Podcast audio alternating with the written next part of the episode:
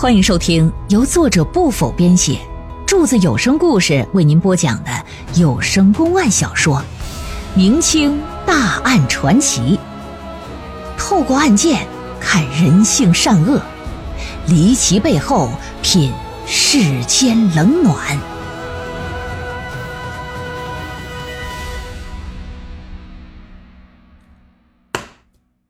来到江边，这么一瞧，就见地上躺着一具男尸，那脸呐都已经花了，也辨认不出来长相。但见死者的身材、穿着，特别是头上戴的那个草帽，保长脑海里第一时间想到的是谁呀？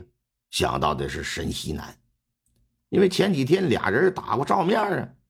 当天沈西南穿着的正是这身行头啊，啊！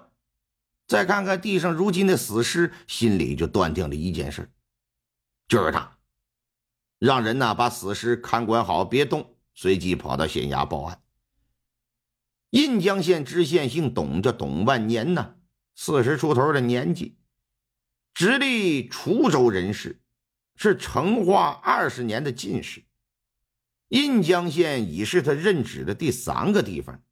因此呢，他是各个方面的经验都非常丰富啊。闻听出了人命案，赶紧吧，传唤保长上堂说明情况。保长往堂上一跪，说：“大人呐，是这么个事。本村有个恶习李氏，他出口伤人，不孝敬他公公沈西南，致使那沈老头是愤恨离家，投江自尽。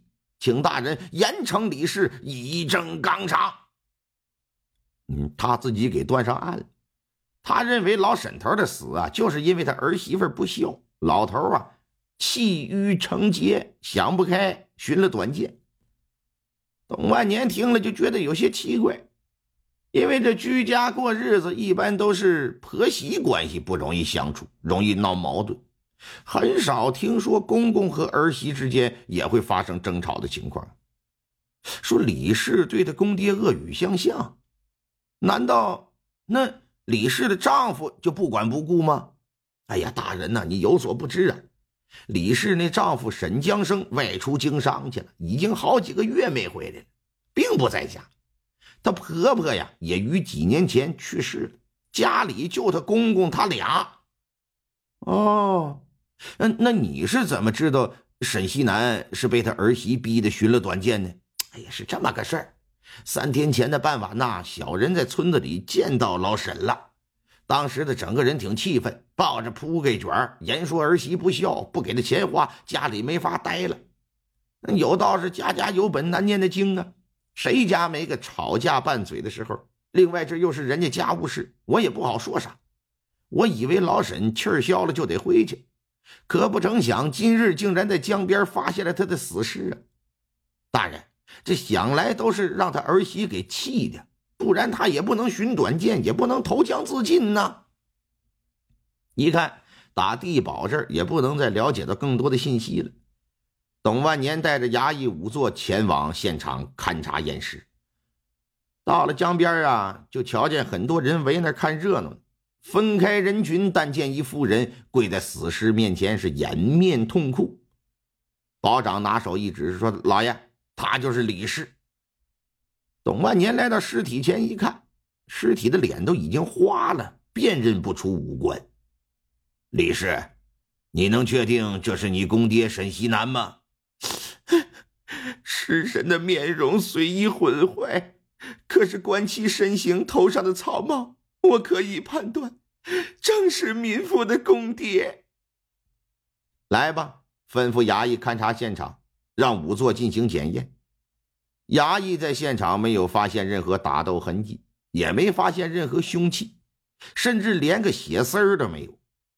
仵作在验尸过程之中呢，也没有发现尸体上有任何的伤痕，但观其口腔、鼻腔等处，确定是溺水而亡。董完年看了看尸体，又看了看哗哗流动的江水呀。他认为死者一定是从上游自杀的，刚好啊赶上夏季汛期，江水上涨，大水这是把他给冲下来的。既然作为儿媳的都认了这是他公爹，那老爷自然也只能是当做沈西南进行了处理。按照大明律的相关规定啊，即便沈西南没有自杀，单纯你李氏出言不逊，你也要被判处绞刑忤逆。但是这有个前提，那就是你沈西南必须得亲自到官府告状才行。现如今他死了，到官府告状显然不现实。出口伤人这种事儿又不可能存在什么物证，古代那时候也没有监控，也没有录音笔。虽然保长说曾听沈老头说过他儿媳不孝，要钱不给，但保长也并非亲眼得见，不能作数，所以只能寻找其他人证来证明李氏啊确实顶撞甚至辱骂过他公爹。这就派衙役到村子里走访调查。想看看呢，是否有街坊四邻听到或者是见到过李氏有出口不逊的行为。把整个江林村村民全部走访一个遍，到最后只有一个人站出来表示，说是我曾见到过李氏有不敬老的行径啊。这人谁呀？赵大宝。这董万年就把李氏、赵大宝都带回衙门来了，过过堂吧。赵大宝。你说你曾看到过李氏对其公爹出口不逊，可是事实啊？千真万确啊！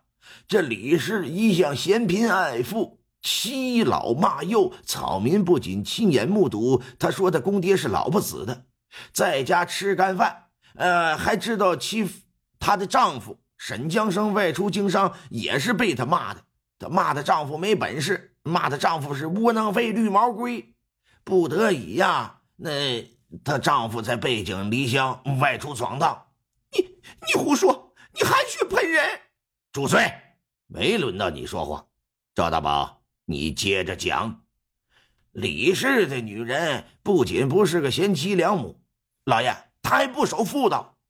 有一次，草民到他家里找他公爹说事这公爹不在，这李氏见我是村中富户，这就打身后一把抱住了我。拿手在我身上乱摸，用嘴啃我的脖子，试图进行勾引。你放屁！分明是你对我图谋不轨。你三番四次到我家里对我进行言语挑逗，你动手动脚的。现如今你反咬一口，你你还是人吗？大人，大人，您听听，哼，这淫妇张嘴便是污言秽语啊！这是我污蔑他吗？是吗？哼，他对草民如此。草民可以不在意，但是这么对他公爹，那他公爹能不往心里去吗？嘿，要是换成我呀，我我也得自杀。